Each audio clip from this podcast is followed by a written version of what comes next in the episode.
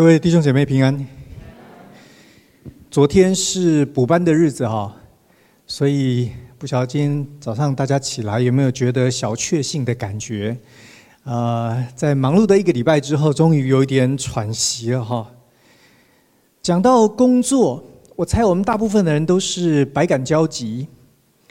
我们需要工作，工作呢也真的有时候给我们带来一些安全感、一些成就感。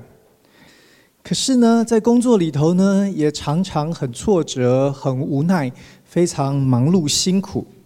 讲到工作呢，其实啊、不管是人类的文明史，还是圣经，都有非常非常多可以说的。人类最古老的文明，很可能是两河流域一带的文明——苏美人以及后来的巴比伦人。在他们的神话故事里头，他们是这样说的：他们说。创造的工作呢，其实一直都在进行。神明一代一代的出现产生，他们就接续了这个创造的工作，这样进行了有六个世代。到了第七代的神明产生，这些年轻的神呢，很不喜欢工作。我不知道这些写神话的人是不是已经呃看见未来我们现在的情况哈。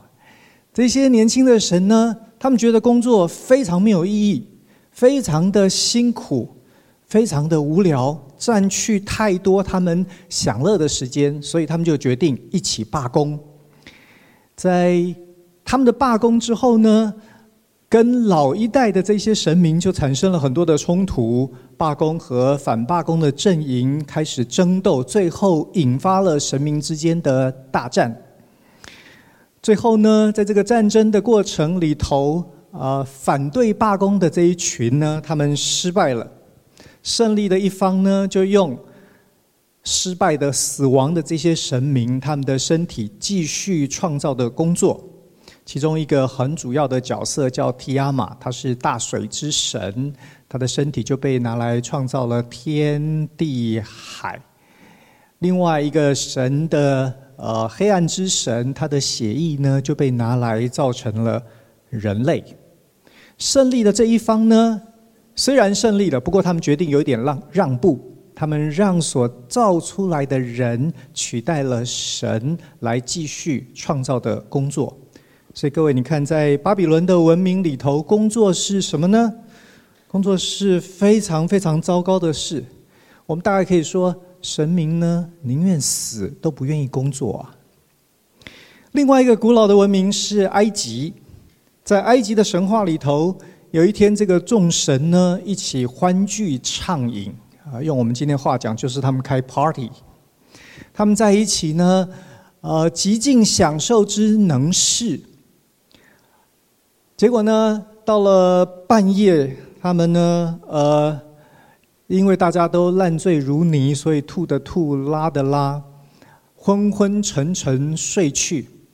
隔天快到黄昏的时候，大家才慢慢醒来。一醒来，发现不得了了，哇！他们原来呢，昨天晚晚上呢，是睡在非常非常肮脏的呃，他们的排泄物那些污秽当中。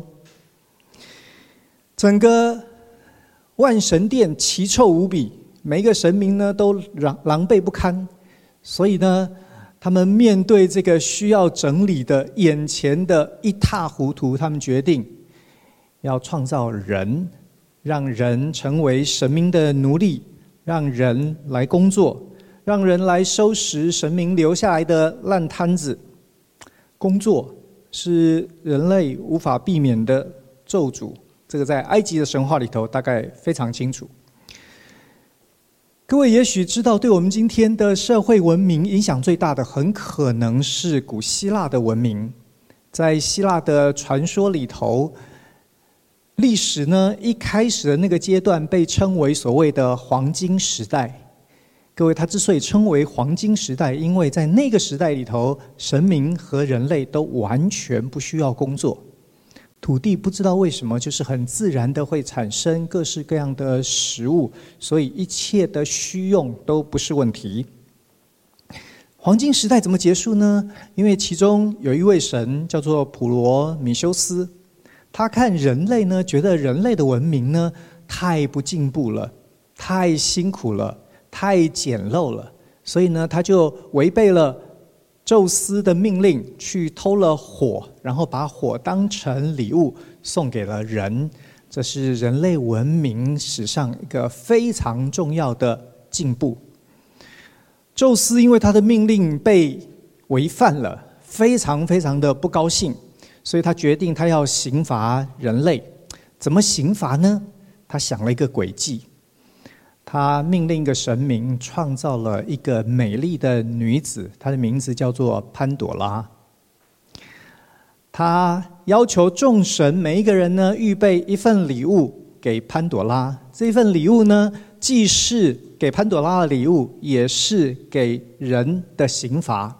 只要潘朵拉不打开这个盒子，他就拥有盒子里头所有的礼物，他可以拥有，而且可以掌控。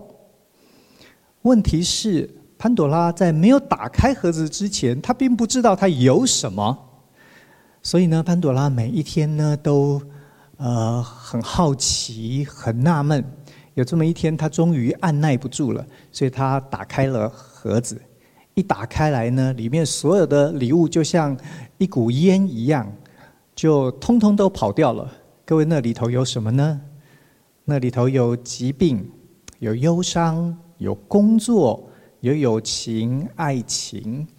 故事告诉我们说，潘朵拉呢一急，赶快把那个盒子给盖起来，留住了希望。所以，希腊神话告诉我们说，人类一直在不断的反复劳碌的工作的辛苦当中。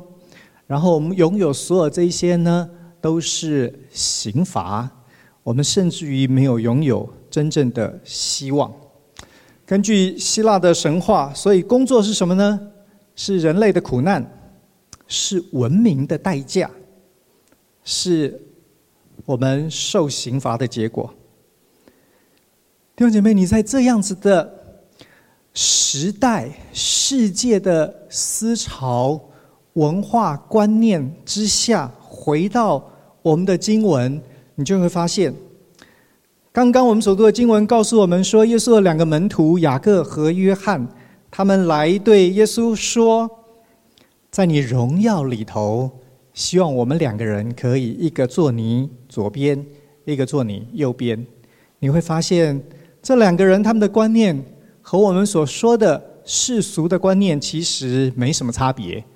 不管是两河流域，是埃及，或者是希腊，如果工作是这么的令人厌恶，如果工作就是苦难、刑罚、是咒诅，各位，我们当然要想办法，在这个人类社会金字塔当中拼命的往上爬。越是钱多事少离家近越好嘛，越是只要动口不要动手，越是权力大地位高，我们就越成功，说不定越高贵。所以呢，在这个都需要工作的过程当中，权力它就变成了成就的象征。你越接近权力的核心越好。雅各、约翰非常了解这个道理，所以他们希望最好可以坐在耶稣的左右两边。可是圣经告诉我们，这不是上帝所创造的世界。你打开圣经，你看一开始这一位神就是一个工作的神，他透过讲话来创造。来进行他的工作，然后在这七天的工作当中，他全心的投入，他对这过程的每一个细节，他很在意。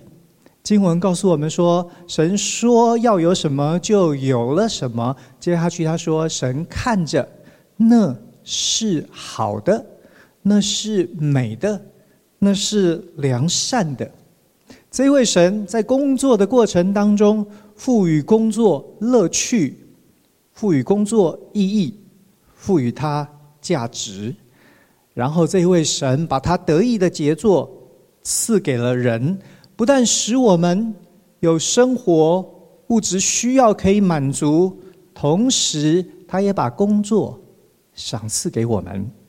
各位，原来在伊甸园里头，人就是要工作的，因为工作在圣经里头看为无上的价值，那是神做的事。人今天有幸，好像成为神的代理，做神做的事。我们可以在工作当中找到乐趣，找到意义，找到价值。不是只有。物质的需要被满足了，我们心灵的需要，我们社交社会的需要也通通都被满足了。如果我们再仔细看一下刚刚的两河流域或埃及或希腊的神话，你拿它和圣经的故事相比，还有一个非常非常不一样的地方：神话和传说都是提到。神明造了人之后，各位，人其实是替死鬼啊，是神明不要做的丢给我们。当他们创造了人之后，人就不断的工作，那那些神明呢？他们就可以享乐，他们可以闲懒，他们可以度假。可是圣经的故事却完全不是这样，在神造了人之后呢？各位，我们的神并不是度假去了。约翰福音第五章第十七节，耶稣说：“我父做事，直到如今。”做事那个动词，其实就是工作那个词。耶稣说：“从创造之后，虽然神创造了人，让人也参与在创造的过程里头，继续的工作，但是。”神乐意工作，神仍然工作。工作是神用来祝福人、祝福这个世界很重要的方法。在创造的时候是这样，创造人之后是这样。那在救恩里头呢？在救恩的部分也是如此。你看，我们今天所读的经文。耶稣是为拯救世界而来的。我们所读的经文第十章第四十五节，耶稣说：“人子来不是要受人的服侍，乃是要服侍人。”各位，他是来工作的，他是来满足人的需要的。你看见福音书里头的耶稣，他在各城各乡来来去去，他有时候甚至忙碌到。没有时间吃饭，他需要医治有疾病的人，他跟那一些被社会所弃绝、被看为弱势、没有人理会甚至讨厌的人，他和他们接触，跟他们谈话，扶持这些人，医治这些人，帮助这些人。他跟那一些。被弃绝的人一起吃饭，然后在这里，耶稣说，所有的这一些都是他来的目的。弟兄姐妹，你有没有发现，救恩原来是透过工作来完成的？不但如此，那工作的原则是什么呢？是在上的为在下的来服务，服务到一个程度，是他甚至于。为人牺牲，他舍命做了多人的赎价。我不知道你有没有发现，这其实是一个上下颠倒的价值观、世界观。当我们如果只看见权力，坦白说，弟兄姐妹，我们只有看见物质的那个层面，或者说，我们只有看见短暂的今生。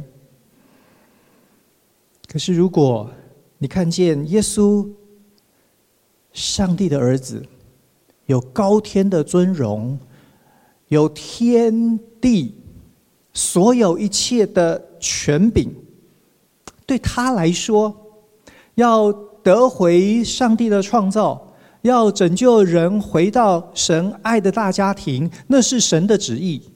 他看见神的旨意，各位，他就乐意放下一切。来使这个旨意可以成就。你有没有发现，原来越是在上的，越懂得成为在下的。他不是只有来做做样子而已。你看耶稣的生平，在四福音里头所提到的，他不但道成肉身。在一切神旨意的事上，他是身先士卒。他甚至于不管当时代的人懂还是不懂，一生的生命从生到死，只是为了成就神的旨意。各位，对耶稣来说，权力从来就不是焦点，不是核心，不是关键，因为权力只有物质的层面，权力只有短暂的今生。你如果需要看见永恒，你需要看见上帝的国，就是上下颠倒的，就是那爱我们的、拥有一切的神来为我们，在我们还没有选择他、不认识他的时候，舍了他的生命，只是单纯因为他爱我们，要让我们有一条回家的路。虽然虽然上帝的国呢是上下颠倒。可是弟兄姐妹，它不是左右不分。什么是左右不分呢？左右不分就是没有道理，就是不分青红皂白，就是没有是非。天国的道理，它虽然颠覆，它上下颠倒，但是它不是毫无根据的。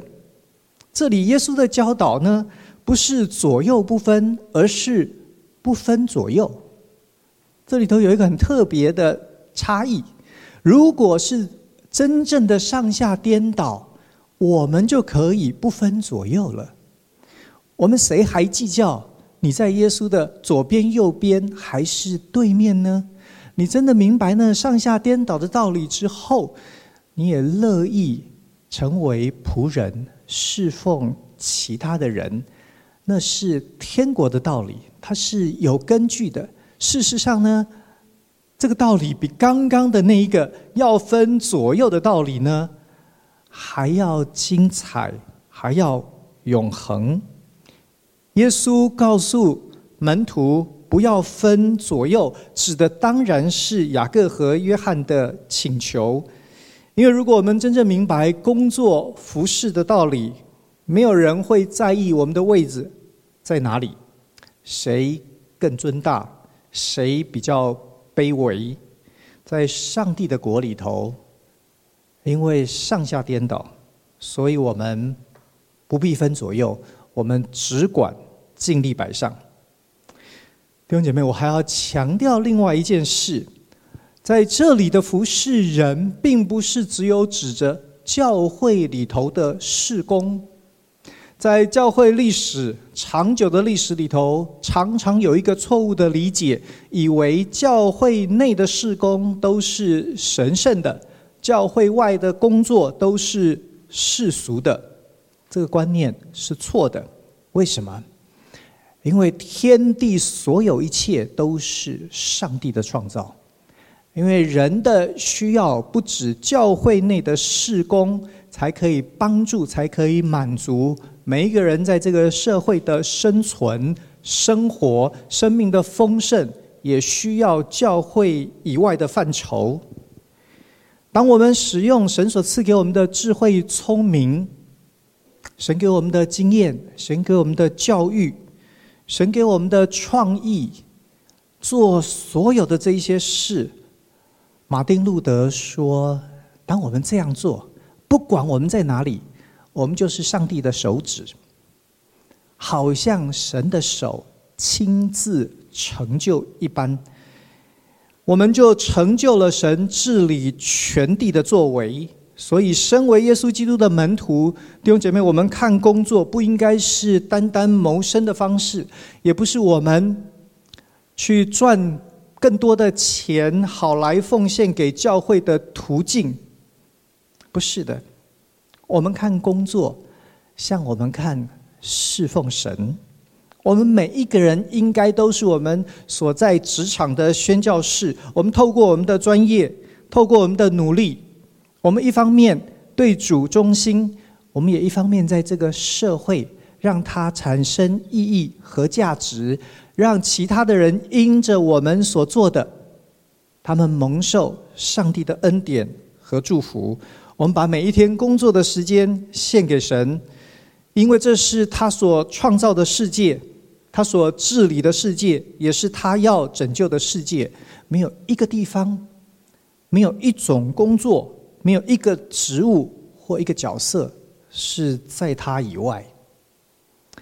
我想我们当中很多人，呃，看过《魔戒》三部曲那个书或者是电影。知道那个作者托尔金教授啊，他的这个《魔戒》的著作呢，被视为是近代文学史上非常非常重要的成就。他其实为了《魔戒》呢，构思了几十年，在他啊创作的过程当中，他常常非常灰心，他常常觉得他实在是不可能完成。有一段时间呢，他灰心到一个程度，他那个时候已经差不多五十几岁了哈，他就觉得按着他这个吹毛求疵的个性哈，他怎么可能把最后这么庞大的一个概念、一个体系、一个小说给呈现出来呢？就在他非常怀疑自我、一天到晚灰心丧志的时候，有一个报社来找他。啊，邀请他写一个稿子。托尔金呢，有一天早上醒来，突然之间想到一个故事，他写了一个以下的这个故事。故事里头的主角，这个名字叫做，名字有一点怪啊，尼格尔。OK，名字叫尼格尔。这个尼格尔呢，是一个画家，他呢心里头有一幅他想要画的画，是他一辈子的画。他想要画一棵树，这棵树呢，有非常非常漂亮的枝干，有很特别美丽的叶子。然后这棵树呢，在他所看到的世界的正中心，旁边呢，有一望无际的呃乡村的草原，远远的地方呢，有一片森林，在更远的地方呢，有一座高山。高山上面呢，有白雪覆盖。尼格尔说，这是他心里头的一个梦，是他这一辈子最重要的一幅画。所以呢，他去买了很大很大的画布，这画布大到顶端呢，他需要爬梯子上去，他才能够画。尼格尔呢，因为想。一天到晚都做梦，都梦到这棵树，所以呢，他就很努力的把他的时间投资在这上面。可是呢，进度超级缓慢。为什么呢？因为尼格尔其实比较会画叶子，比较不会画树。他画其中的一片叶子呢，是。画了之后又抹掉重来，是画了以后呢，又觉得不够完美，这里需要修饰，那里需要改善。他对于那片叶子上面的光线，呃，叶子本身的纹理，那个上面那个露珠的形状，各位他超级超级讲究。因为这个缘故呢，他从来就只在画那一片叶子，画了又画，画了又画。他为什么会一直没有办法完成这幅画呢？我们刚刚已经看了第一个理由，这种呃完美偏执的个性让他很难往前进。他还有另外一个原因，另外原因就是尼格尔呢有一个非常善良的心，他对于别人需要帮助的时候，他总是愿意放下他画画的这件事。然后去帮助人，偏偏他隔壁的邻居这个老先生呢，是一个非常乐意对他发号施令的人。他的厨房有一个什么样子的问题？他的这个喝茶的器具有一些什么样子的状况？他需要买一个什么样的东西？各位，他对尼格尔呢，简直就是呼来唤去。所以尼格尔呢，除了画叶子以外，大概就在帮这个老先生解决他的状况。他每一天晚上都觉得他很挫折，因为他的进度超级落后。一年一年的过去，他开始觉得他的生命力越来越糟糕，越来越没有力气，他开始觉得他应该要下定心志，把世界关在门外，就完成他的这一幅旷世巨作。那一天呢，他很认真的在画，然后呢，老先生来敲门了。老先生说：“麻烦你到镇上去替我请医生来，因为老太太看起来很不舒服，情况很糟糕。”尼克挣扎半天之后呢，熬不过自己内心良心的呼唤，他就决定去镇上了。在风雨之中，他走了几个小时到镇上去，请了医生回来。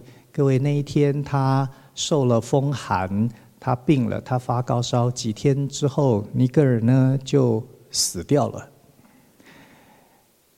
小乡村的人来整理他的遗物，发现哇，这好大的一幅的画布，上面只有一片叶子，一片非常非常漂亮、近乎完美的叶子。所以他们就把这幅画拿到镇上的博物馆去。他们有人在底下提了一个。名字，这幅画的名字叫做《叶子》，作者呢，尼格尔。偶尔有人注意到，站在画布前欣赏。托尔金所写的这个故事呢，在这里并没有结束。接下去是托尔金，呃，把他的思想用想象的画面呈现。他说，尼格尔呢死了以后，所以呢，他就上了。一个火车，这个火车呢，要把他从人间带到天堂。在那个过程当中呢，尼格尔的所有的往事、童年都在他的脑海当中一幕一幕的浮现。然后这个时候，他突然听到两个声音：有一个公益的天使评断尼格尔的一生，这家伙呢，一事无成，大半生。要完成一件事，画一幅画，结果呢，只有完成百分之一，一片叶子。有另外一个天使叫做怜悯，这个天使呢，就为尼格尔辩护说：“哎呀，可是他真的帮助了很多的人。”这两个天使呢，在那边争辩的时候，尼格尔的火车到了天堂的门口，尼格尔下车。抬头一看，眼前一片草原，草原正中有一棵树。他走过去看，那就是他要画的树，只不过那个枝干呢，那个形状，那个角度，那个叶子在被风吹拂之下的形态，比他原来所想象的还美，还好。各位，我不知道，托尔金写的这个尼格尔的这这个小小短短的这个故事，发表在《都柏林评论》上面的这个故事，跟他后来完成《魔戒》的著作有多少关联？可是我觉得这个故事对我们来说有非常非常多的启发。我们当中说不定有很多人，你为了照顾家人，所以呢，你得牺牲你的理想，你得放下你人生大好的机会。我们有一些人为了各式各样的理由，可能是时代的因素，可能是坚持我们的理念或价值观。各位，我们好像没有到世界所羡慕的那个权力的金字塔的顶端。可是。托尔金说，他在信仰里头的体会，是将来你到神那里，你会发现，原来你的缺憾，原来你做不到的，他都成就了，他都完全了。尼格尔最后看着那一棵树，他说了一句话，他说：“这是上帝的礼物。”我相信我们的工作，不管我们做什么。不管我们在家里做，我们在职场做，我们在社会做，我们在教会做，圣经说：“那在你们心里动了善工的，必成全这工。”所以盼望弟兄姐妹，既然最后美善的会在上帝的手中成就，盼望我们在今生今世我们所看到的，就不是只有停留在物质的层面。我们可以看我们每一天的工作，是神给我们的呼召，是神给这个世界的礼物。我们一起祷告。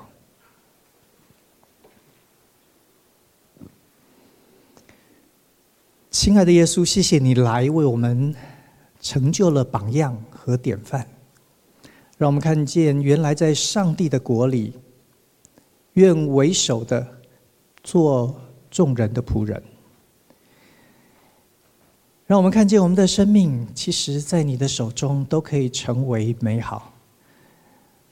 主啊，求你帮助我们，让我们定睛，让我们注视的不再是短暂的今生，也不再只有在物质的层面，我们乃是可以看见世界所没有看见的，你所给我们的生命，每一天的日子，活着的气力，做人做事。都可以是你给我们的呼召，都是你赏赐给我们的礼物。愿主使我们在这个过程当中可以找到乐趣，找到意义，找到价值，找到你。也愿你成就一切。谢谢主，祷告靠耶稣的名，阿门。